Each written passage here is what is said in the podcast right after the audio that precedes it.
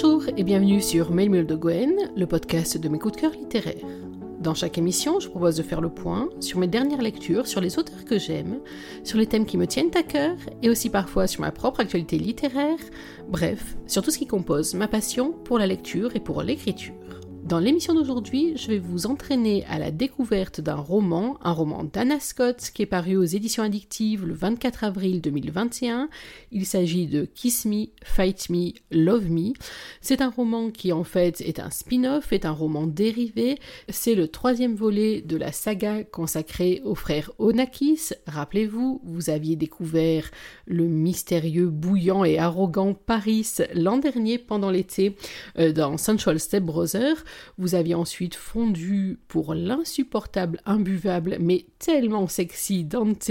Ça, c'était dans Bastard of the Year. Et aujourd'hui, donc, nous retrouvons le troisième, le frère du milieu. Il s'appelle Amos, Amos Onakis, donc, il est acteur et avec lui, vous allez avoir des étoiles plein les yeux. Kiss Me, Fight Me, Love Me, qu'est-ce que c'est? C'est donc, je vous disais, une romance, une romance contemporaine, ultra bouillonnante, ultra sexy, qui met aux prises Amos Onakis, donc, et Elena Angelopoulos. Ils sont grecs tous les deux, mais ils se retrouvent à Paris. Eh oui, il faut ce qu'il faut. Ils se connaissent très bien, ils se connaissent même particulièrement bien, parce qu'Elena est l'énigme que nous attendions sur Amos depuis le tout premier volet. Rappelez-vous, on nous a dit depuis le départ que Amos était un cœur brisé qui, depuis qu'il avait justement été trahi par la femme qu'il aimait, était devenu un espèce de bourreau sans cœur qui enchaînait les conquêtes sans jamais vouloir s'attacher. Eh bien, la fameuse briseuse de cœur, on la retrouve dans ce roman. C'est donc Elena Angelopoulos. Alors, on aurait pu l'imaginer femme fatale, on aurait pu l'imaginer garce sans cœur, on aurait pu l'imaginer de plein de manières, et Anna Scott va lui donner des traits limite angéliques, en tout cas une jeune femme à laquelle je me suis énormément attachée au cours de ma lecture. Et ce roman, donc, Kiss Me, Fight Me, Love Me, c'est l'histoire de leur retrouvaille, de leur rencontre. C'est un roman qui est sur les deuxièmes chances, mais pas que. Bref, c'est un roman absolument bouillonnant sur lequel je me suis régalée. C'est un roman très très sexy, il va faire très chaud, mesdames, pendant cette lecture, ça tombe bien, on va aussi faire un petit tour en Grèce et avant l'été, un peu de chaleur, ça ne fait pas de mal. Bref, c'est un roman sur lequel je me suis vraiment régalée et c'est de lui dont on va parler aujourd'hui. L'histoire commence donc à Paris, je vous disais, au moment où Elena Angelopoulos, une jeune femme divorcée qui a eu la chance d'accomplir le rêve de beaucoup d'entre nous, ouvrir une librairie qui est avant tout un espace convivial, un espace où on parle de lecture mais où on parle tout court dans un patio à faire pâlir d'envie toute les lectrices en herbe, au moment donc où Elena Angelopoulos cède à l'insistance de sa meilleure amie, Emma Rocher. Emma travaille dans une agence de publicité spécialisée dans le luxe, l'agence Lavallée, dirigée par Paul Lavallée, et elle va assister à une soirée de lancement. Le dernier parfum de Giorgio Armani, excusez du peu, le parfum s'appelle Fuego, et pour ce parfum, il fallait un Mr. Fire au-delà de tout embrasement, et c'est à ce moment-là que va se situer le début du roman, et oui, vous l'avez deviné, vous les adeptes de Milo de Gwen, c'est aussi à ce moment-là que va commencer notre lecture. C'est la lecture d'un extrait du chapitre 2. Alors pas le chapitre 2 en entier parce qu'il est un petit peu long, même s'il est très très très bien réussi. Mais on est donc au début de la soirée de lancement. Un énorme mystère entoure le lancement de ce Fuego. Et c'est donc Elena qui a la parole dans ce roman à deux voix. Viens vite, ils ouvrent les portes, il arrive s'écrie Emma soudain, à nouveau survoltée. Je n'ai pas le temps de lui demander qui arrive lorsqu'elle s'élance et joue des coudes pour accéder au premier rang, me traînant à sa suite. Elle tire tellement sur ma main que je ne peux rien faire d'autre que trottiner derrière elle sur la pointe des pieds. Heureusement qu'elle a été rapide, parce que nous n'avons pas fait dix pas que la musique explose, et qu'un mouvement de foule nous pousse vers l'estrade, devant laquelle est positionné un cordon de sécurité nous empêchant d'avancer davantage. Nous sommes au premier rang, cool On va pouvoir le voir de près. Une vraie gamine. Ouais, bon, c'est qu'un mannequin. Mais j'avoue que si elle me disait que je vais voir Chris Hemsworth en chair et en os, là, à 5 mètres, je crois que je me laisserais gagner par l'excitation. Paul Lavallée, sur l'estrade, attend sa vedette. La foule, à l'instar d'Emma, qui n'en pouvant visiblement plus sauter sur place, retient son souffle. La tension monte. La musique devient plus rapide, plus forte, et soudain, sous les applaudissements et les cris hystériques des femmes, et de quelques hommes, un homme franchit l'ouverture à droite de l'estrade et avance lentement sur le tapis rouge. Mon souffle se bloque dans ma cage thoracique. Mes jambes menacent de se dérober et ma main agrippée à celle d'Emma se met à trembler. Elle tremble tellement qu'Emma tourne la tête vers moi. Je le sens. J'entends un Ça va? Qu'est-ce que t'as? auquel je suis incapable de répondre. Me voyant aussi végétative qu'un légume, elle insiste. Elena, ça va? Je ne veux pas gâcher son plaisir, alors je fais oui de la tête, sans quitter l'arrivant des yeux, car ce n'est pas le très beau, très séduisant et très charismatique Christopher Hemsworth qui se dirige vers l'estrade sous les applaudissements de la foule en délire, mais Amos. Mon Amos. Le garçon à qui j'ai donné mon cœur il y a dix ans. Encore plus beau que dans mon souvenir plus beau que sur les images dont je me gavais jusqu'à l'overdose avec ce besoin que j'avais de me torturer. Peut-être pour ne pas me sentir tout à fait morte à l'intérieur. Ses traits sont affinés, durcis, sa mâchoire s'est affirmée, elle est devenue carrée, et ombrée d'une courte barbe, elle lui confère un sérieux ainsi qu'une certaine dangerosité. Ses cheveux ondulés sont en bataille comme s'ils sortaient du lit. Les femmes crient, mes entrailles frémissent. Il a un charisme de folie. Une aura sensuelle incroyable. Il porte un petit pantalon en toile gris, à carreaux, orné d'une ceinture blanche à rayures noires et à taches de cuir, surmonté d'une sorte de plastron en soie, noir également, ouvert largement au col et attaché au pantalon par un système de bretelles. Avec par-dessus une veste en lin blanc rehaussée d'une pochette de soie noire assortie au plastron. Un plastron qui dévoile un peu de la peau de son ventre. Une peau hâlée qui attire irrésistiblement mon regard et me coupe à nouveau le souffle.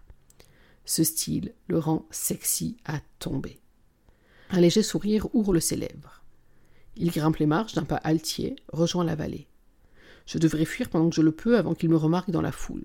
Oui, je le devrais, mais mes jambes refusent de coopérer, tout comme mon cerveau. Comme je n'ai pas lâché sa main, Emma ne cesse de me jeter des regards soucieux, je le sens, mais ne voulant pas en perdre une miette, elle reporte bien vite son attention sur l'objet de tous ces fantasmes qu'elle découvre pour la toute première fois. Et je suppose, si j'en crois ses cris hystériques, qu'elle apprécie ce qu'elle voit tout comme la foule qui maintenant scande son surnom, Mr. Fire. Ça me rend dingue. J'étais pas prête à ça. Les voix de ces femmes, qui manifestement se pâment, et auxquelles se mêle celle d'Emma, éraillent mon âme. Une bouffée de jalousie, venue du très fond de mes entrailles, me submerge, me fait suffoquer, puis trembler. Oui, je devrais fuir, mais je ne peux pas, alors que je sais que dans quelques secondes il tournera la tête vers la foule et donc vers moi. Reprends-toi, Elena, merde le cœur tellement serré qu'il en devient douloureux, je ne peux retenir la larme qui lentement glisse sur ma joue. Je ne fais rien pour l'en empêcher. Là encore, je ne peux pas, j'ai trop mal. J'ai mal, mais en même temps j'ai le sentiment de renaître, de respirer pleinement. Plus pleinement que je ne l'ai fait depuis dix ans. Mr. Fire Mr. Fire La foule scande toujours son titre. Il serre la main de la vallée, puis nous faisant face, il retire les solaires qui obscurcissaient son visage, en lui donnant un air encore plus mystérieux, encore plus ténébreux. Ses yeux brillent sous la vive lumière des spots braqués sur lui, spots qui certainement l'aveuglent légèrement. Il regarde au fond, mais pas devant où je suis. Tu as vu quand je te disais qu'il était à tomber hurlait à mon oreille? Je secoue à nouveau la tête en guise de réponse. Je suis d'accord, il n'est pas juste à tomber.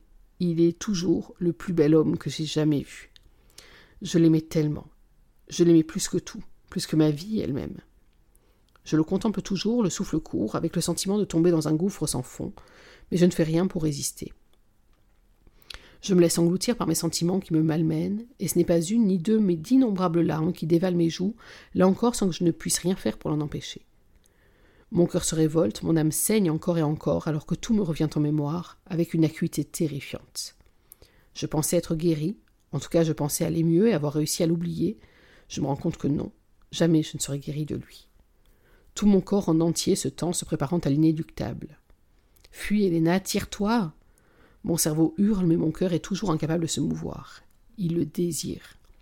Il crie à son tour qu'il veut les bras d'Amos, les bras du seul homme que j'ai jamais aimé. Il crie qu'il veut ses baisers, ses larmes peut-être, qui apaiseront les miennes. Mais je rêve. Amos ne pleurera jamais sur nous. Il ne me pardonnera jamais. Je ne vois plus rien, je suffoque en silence, et je me demande comment je réussis l'exploit de tenir debout. J'aimerais détourner mon regard des deux hommes, mais c'est également impossible. Paul se saisit alors du micro que lui tend une jeune femme excessivement jolie, qui, avant de quitter l'estrade, jette un regard en amouré à Amos, auquel il répond d'un clin d'œil. Son attitude ne passant pas inaperçue, la foule siffle de plus belle. Emma également. Je suis sûre que toutes les femmes présentes, enfin celles qui aiment les hommes, et peut-être même quelques hommes, rêvent de se le faire. Son physique irréprochable attire les regards et l'envie. Tous doivent espérer une attention et susciter son intérêt. Je dois être la seule femme à souhaiter de toute mon âme passer inaperçue. Le volume sonore baisse, et Paul esquisse un mouvement élégant de la main pour se faire entendre. Mesdames et messieurs, chers partenaires, madame, mon cœur manque plusieurs battements quand il s'incline devant moi. Non Amos suit son regard, toujours souriant. Puis soudain, ses yeux se plantent dans les miens et j'arrête de respirer. Ses sourcils se froncent, sa bouche se tord légèrement. La colère sur ses traits supplante la surprise. Pourtant, un fugace instant, j'aurais juré qu'il était heureux de me voir. Incroyablement heureux. Attendri même, presque bouleversé. Cela n'a duré qu'une fraction de seconde. Une fraction de seconde pendant laquelle nous étions seuls au monde, avec plus personne, ni plus rien autour de nous que nous-mêmes. Nous, ainsi que les moments d'amour et de passion intense que nous avons partagés.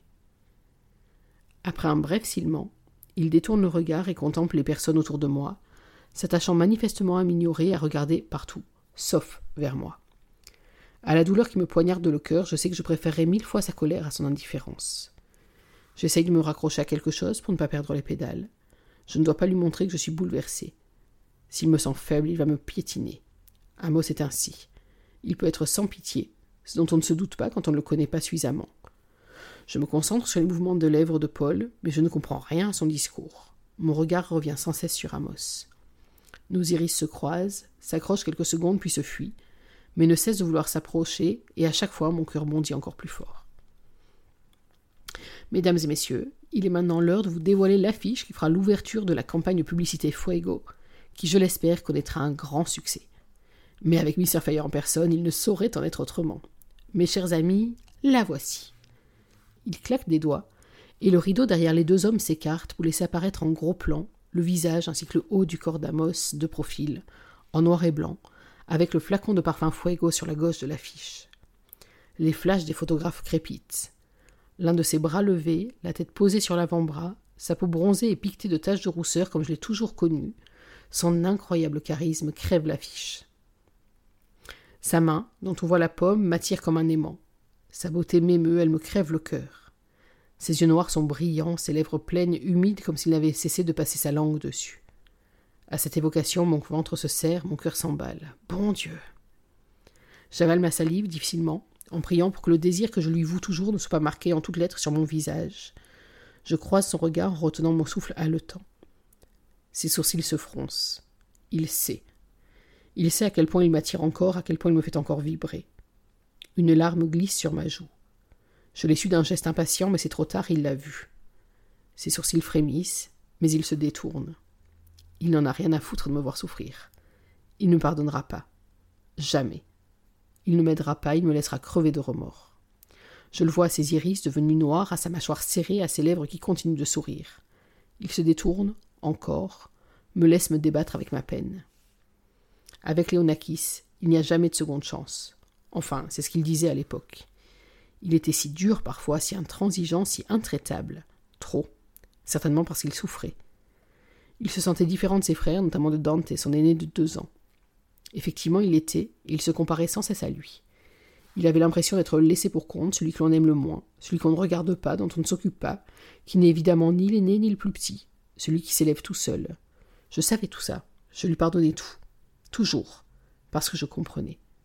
Moi, j'étais fille unique et j'aurais tout donné pour avoir des frères et sœurs. Je ne sais pas si aujourd'hui il s'entend bien avec Dante, mais à l'époque c'était compliqué. Quant à Paris, il avait tendance à le protéger. Il avait huit ans quand leur mère est partie pour ne plus jamais revenir. Je n'ai jamais su ce qu'il s'était passé. Je ne sais pas s'il l'ignore encore ou s'il a trouvé des réponses à toutes ces interrogations. Voilà, c'est fini. Ils descendent de l'estrade et la foule les entoure. Je leur tourne le dos. Je ne veux pas rester une minute de plus. Une main se referme sur mon poignet. Ben, où tu vas si vite? Je, je vais y aller, mais je suis fatiguée. T'es chiante, t'es tout le temps fatiguée. Non, pas tout le temps. Mais là, oui. Ma gorge se serre. La détresse dans ma voix l'interpelle. Qu'est-ce que t'as? T'as pleuré? Non, je. C'est rien. Elena? Je me retourne d'un bloc pour me trouver nez à nez avec Paul Lavallée. Je cherche fébrilement Amos des yeux pour le découvrir très proche d'une femme, une magnifique métisse. Il a la main sur sa taille, la bouche contre son oreille, il sourit, elle aussi. Ils ont l'air intimes. Comme tout à l'heure, le pieu de la jalousie se plante dans mon âme, et soudain j'ai envie de lui faire mal, atrocement mal. C'est complètement fou parce que c'est moi qui lui ai fait du mal. Mais le voir si proche de cette femme, le voir m'ignorer de façon si manifeste, me poignarde le cœur. Helena, réitère Paul Lavallée. Un plan se dessine dans ma tête. Il veut m'ignorer? Qu'il m'ignore, je m'en tape. Oui, Paul? Je vous laisse, me dit Emma au creux de l'oreille. Je la retiens par le bras. Faut que je te parle, lui réponds-je de la même façon. Elle hoche la tête en signe d'assentiment alors que Paul me propose un verre que j'accepte. Il pose sa main au creux de mes reins quand je le devance, un geste possessif. Un geste dont je ne cherche pas à éviter le contact parce qu'il sert mes dessins. Je sens un regard sur moi. Amos? Je ne sais pas. Mais qui d'autre m'observerait de façon si insistante? Je me redresse, affermis mon pas tandis qu'un sourire m'échappe. Quand nous arrivons au bar, je me retourne, regarde dans sa direction. Nos yeux se croisent, se harponnent. Sa mâchoire est encore serrée, son regard dur, implacable. Il s'éloigne de la fille qui discutait avec un autre homme et je me demande s'il n'est pas en train de jouer le même jeu que moi. Champagne propose Paul? Oui, avec plaisir. J'ignore Amos et je souris à Paul lorsqu'il me tend une flûte. Je n'en ai aucune envie, mais je me force. Paul pourrait me plaire, mais ça, c'était avant de revoir Amos. Je ne m'attendais pas à réagir aussi violemment. Tout s'est bousculé dans ma tête, je n'arrivais plus à penser à rien d'autre, il n'y avait que lui. Il n'y a toujours eu que lui. Pendant les quelques minutes où j'ai pu me gaver de sa présence, avant qu'il se rende compte que je suis dans la salle, j'ai ressenti tellement d'émotions que j'en suis encore bouleversée. Une joie extrême, du soulagement, du désir. L'envie de l'avoir à nouveau tout à moi. Puis un immense désespoir, parce que ça n'arrivera jamais. Alors, que pensez-vous de mon Mr. Fire? Incendiaire, non? Les femmes en sont dingues. Ta gueule Oui, il est parfait pour Fuego. Rien que de penser qu'il va s'exhiber avec les plus belles femmes de la terre à son bras, j'enrage. Je trouve aussi, que diriez-vous de venir dîner avec nous après la soirée demande-t-il abruptement, après avoir encore observé attentivement. Pardon? Ne refusez pas, Helena, s'il vous plaît, insiste-t-il, vous me briseriez le cœur. Ah, carrément Je me retiens de ne pas lui éclater de rire au nez. Nous pouvons demander à Emma de nous accompagner, si vous voulez, ajoute-t-il, manifestement décidé à me faire céder. Comme si le fait qu'Emma nous accompagne pourrait me faire changer d'avis. Je suis désolé, Paul, mais je dois refuser, je me lève tôt demain. Prenez le temps d'y réfléchir. C'est tout réfléchi, réponds-je sèchement. Réfléchissez, insiste-t-il encore. Putain, il est sourd En vérité, il commence à me déplaire fortement. Son regard insistant mais mal à l'aise n'aurait jamais dû accepter ce verre. Pardonnez-moi, Helena, je dois voir certaines personnes. Personnes qui attendent à distance raisonnable pour lui parler. Je vous en prie, répliquai-je, soulagé qu'il me lâche la grappe. Il finit son champagne, repose son verre sur le buffet, et comme précédemment, il me serre l'épaule avant de s'éloigner. Je frissonne. Je déteste le contact de sa peau sur la mienne. Je devrais m'en aller. Rester ici ne fera que me torturer. Mais malgré moi, je tourne à nouveau la tête en direction d'Amos. Je ne peux pas m'en empêcher. Son regard s'accroche au mien, me toise froidement, puis se détourne. Je vois le dégoût dans ses yeux. Je lui fais horreur. La douleur me poignarde le cœur, une douleur si vive qu'elle me coupe le souffle. Mais c'est mieux comme ça. Je préfère le dégoûter que tout lui avouer. Je ne le supporterai pas. Pourtant, une partie de moi aimerait le faire, une partie de moi voudrait qu'il me délaisse de ce fardeau bien trop lourd à porter. Une partie de moi voudrait tout lui dire, tout lui expliquer. Peut-être que s'il savait, il me pardonnerait. Mais là, tout de suite, j'en suis incapable et je crois, non, je sais, quand nos yeux se cherchent et se croisent à nouveau, qu'il n'a aucune envie de s'approcher de moi. Je ne sais pas ce qu'il y a en moi, mais ses yeux se voilent, comme précédemment quand j'ai cru, l'espace d'une seconde, qu'il était infiniment heureux de me revoir, pour de nouveau devenir froid comme de la pierre et se détourner. Pourtant, il me semble sentir son regard entre mes omoplates alors que je quitte la salle pour accéder au patio, à la recherche d'Emma, d'un peu de fraîcheur, et parce que je ne supporte plus d'être dans la même pièce que lui. Voilà, je vais donc m'arrêter là dans cette lecture et vous laisser avec notre Helena bouleversée et notre Amos réapparu de nulle part sinon des limbes du passé. J'ai choisi ce passage, je suppose que vous l'avez compris, parce que j'ai beaucoup aimé à nouveau ces retrouvailles. Là, pour une fois, c'est pas des rencontres, mais ce sont des retrouvailles, c'est presque pareil. J'ai énormément aimé euh, l'intensité qui s'en dégage. J'ai beaucoup aimé à la fois tout le mystère qui entoure cette rupture dix ans auparavant et la force intacte des sentiments et des sensations, en tout cas en ce qui concerne Elena. C'est vrai que c'est l'une des grandes composantes du roman, cette passion qu'on sent dans chaque page, cette intensité qui ne cesse de croître tout au long du roman, en tout cas de la toute première partie du roman. C'est donc un extrait qui positionne les données, en tout cas qui nous positionne une partie des données et de la situation d'Elena. Mais rassurons-nous, ce n'est qu'une soirée, qu'une inauguration et pour notre plus grand plaisir ou déplaisir, allez savoir, elle devrait être une soirée unique, sans rien qui se reproduise derrière. Bien entendu, vous mesurez toute l'ironie de mon propos, mais ça, c'est une autre histoire. Les raisons pour lesquelles j'ai aimé ce roman. D'abord parce que je suis très très fan de la plume d'Anna Scott. J'aime beaucoup les histoires qu'elle raconte, j'aime beaucoup les personnages qu'elle dépeint, j'aime ce voile de mystère qui entoure chaque fois ces personnages, ce petit truc qui reste à découvrir et qu'on va euh, au fur et à mesure apprendre, au fur et à mesure des pages et que les choses vont se dévoiler. Il y a pas mal de mystères dans ce roman. C'est un mystère euh, qui va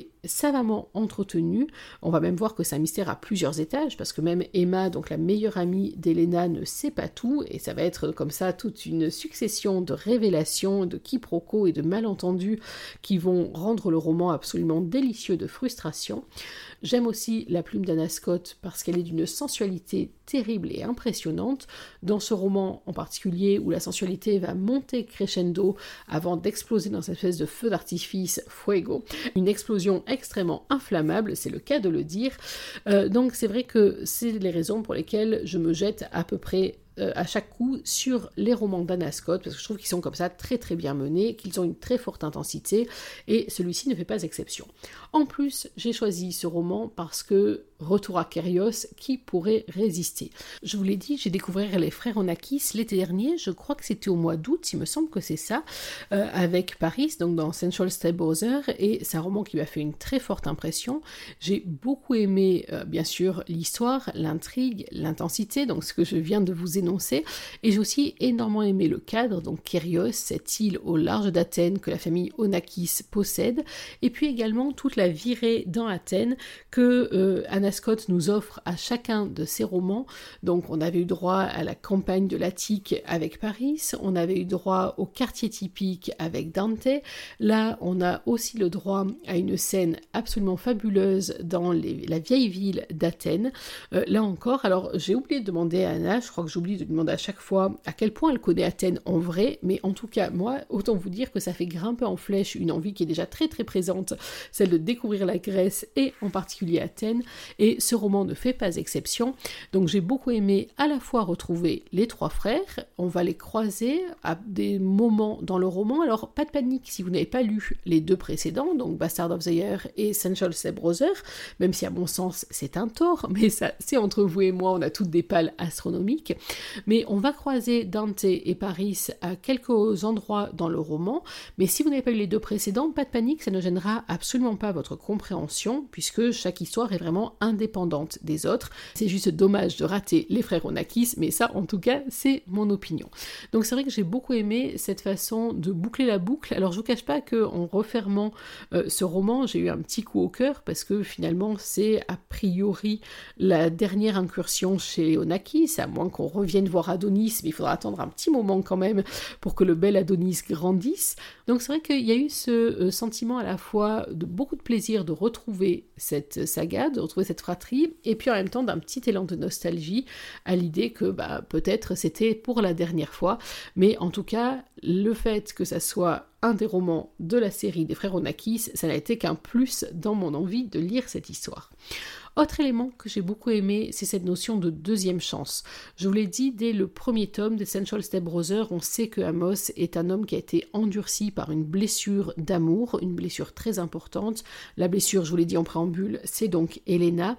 Euh, et entre les deux, on va avoir des sentiments très forts et très mêlés qui vont se rencontrer, qui vont entrer en collision, des sentiments extrêmement contradictoires. Il y a énormément de désir entre eux, hein. on le voit euh, dans les yeux d'Elena rassurez-vous, vous allez aussi le voir dans les yeux d'Amos, et autant vous dire que c'est incendiaire. Il y a des scènes comme ça dans le roman, des scènes de séduction pure, qui sont des scènes très très intenses et que j'ai trouvé parfaitement réussies, qui font monter l'histoire euh, crescendo, mais en même temps... Euh, est-ce que le passé doit rester ce qu'il est, du passé, avec ses merveilleux souvenirs et ses terribles blessures? Est-ce qu'on peut tenter une deuxième chance. Est-ce qu'on doit se donner une deuxième chance quand on a vraiment l'impression qu'on a perdu celui ou celle qui aurait pu être l'amour de sa vie? Est-ce qu'on doit au contraire consommer pour en finir de tout regret? C'est sur ces différentes questions que se porte une partie du roman, une partie des personnages. Est-ce qu'on doit faire abstraction du passé? Est-ce qu'au contraire on doit euh, l'intégrer, l'imprimer, le digérer pour pouvoir avancer? Donc il y a comme ça tout un questionnement sur la deuxième chance que j'ai trouvé très réussi dans le roman et vraiment très bien mené. Euh, et c'est l'une des grandes forces, l'un des grands atouts de ce volume-là, de ce roman-là. Et Anna Scott, une fois de plus, l'a très très bien réussi. Autre élément euh, qui fait que ce roman est extrêmement attachant, c'est euh, toute la partie entre l'attirance et la différence. Donc l'attirance entre Elena et Amos, elle est là, elle est indéniable, et en même temps, ils viennent tous les deux, euh, alors non pas d'univers différents, parce que finalement, ils viennent du même endroit, ils ont un passé commun, et il y a plein de choses qu'ils ont en commun, mais leur présent, lui, est très très différent, et justement, si jamais leur euh, aventure devait redémarrer, il y a toute cette partie-là, et entre tout un moment qui est très intéressant sur la conciliation du rôle de chacun. Alors, sans euh, aller jusqu'à un féminisme exacerbé, mais il n'empêche, Amos a une carrière internationale qui fait qu'il voyage énormément, qui fait qu'il est très souvent aux quatre coins du globe, alors qu'Elena, elle, a une stabilité à cette librairie qui est son bébé, cette librairie qu'elle a fondée avec les fonds de son divorce et ses fonds propres, cette librairie avec cette clientèle à laquelle elle est très attachée, qui est pratiquement une deuxième famille, avec des lecteurs réguliers qui viennent pour trouver soit leur bonheur en livre, soit un moment de partage, de convivialité, soit les deux, mélangés d'ailleurs. Donc euh, c'est également son univers. Alors on pourrait dire d'un côté euh, la star hollywoodienne, le mannequin, de l'autre la petite libraire. Oui, mais non. Et ce qui est très réussi là aussi dans le propos d'Anna Scott, c'est que justement on voit bien que les deux projets sont euh, à égalité, que les deux projets comptent autant, parce que bêtement, les deux projets comptent autant aux yeux euh, de celui qui les vit. Et c'est très important là-dessus. Et c'est vrai que euh, ça va à l'encontre hein, de, de tous ces romans où on a une jeune femme en mode princesse attendant de trouver son prince charmant et de partir sur son destrier blanc. Elena a une vie, a une carrière, si modeste soit-elle, elle y tient. Et même par amour, elle n'est pas prête à renoncer à tout. Et ça aussi, j'ai trouvé que c'était vraiment bien Et puis, dernier élément qui fait de cette lecture une de ces lectures qu'on ne peut pas poser jusqu'à la dernière seconde, je l'ai déjà évoqué en filigrane tout au long de mon émission, euh, c'est un roman bouillant, bouillant de sensualité, extrêmement sexy. Là, autant vous dire qu'avec Anna Scott, vous allez avoir chaud très très chaud. Euh, et c'est vrai que c'est l'un des éléments qui est très bien mené dans ce roman. C'est pas du tout dans la vulgarité, par contre c'est extrêmement intense, intense de sensualité, intense de sexualité. Bref, c'est une très grande réussite. C'est l'un des autres éléments pour lesquels j'aime autant ce roman et plus largement d'ailleurs l'écriture d'Anna Scott qui s'est alliée de belles histoires, des personnages parfaitement maîtrisés, une écriture, j'en ai pas beaucoup parlé, mais une écriture extrêmement efficace, précise, qui va vraiment droit au but, le tout saupoudré ou plutôt enrobé d'une sensualité brûlante et bouillonnante. C'est le cocktail assuré pour une excellente lecture, une excellente lecture pour préparer l'été, mais pas que, une excellente lecture pour partir en voyage à Athènes, à New York ou ailleurs, une excellente lecture paillettes et sensualité. Bref, c'est un roman totalement réussi. Vous l'aurez compris, chez Mélimo de Gwen, on vous le recommande chaleureusement. Que dis-je On vous le recommande de manière inflammatoire. Il s'agit donc de Kiss Me, Fight Me, Love Me, le nouveau roman d'Anna Scott, paru aux éditions addictives, en version numérique pour le moment, le 24 avril 2021. Voilà, il est temps pour moi de mettre fin à cette émission. J'espère que vous avez pris autant de plaisir à la suivre que j'en ai pris à la préparer pour vous. Nous, on va se retrouver dans quelques jours pour parler d'un autre roman, d'un autre coup de cœur, d'un autre auteur, d'une autre découverte. Bref, vous verrez ça dans la prochaine émission. En attendant, n'oubliez pas que même en 2021, une journée sans lecture, c'est une journée à laquelle il manque quelque chose. Alors dans l'attente de notre prochaine émission, je vous souhaite de prendre soin de vous, d'être heureux, et surtout n'oubliez pas lisez. Bye bye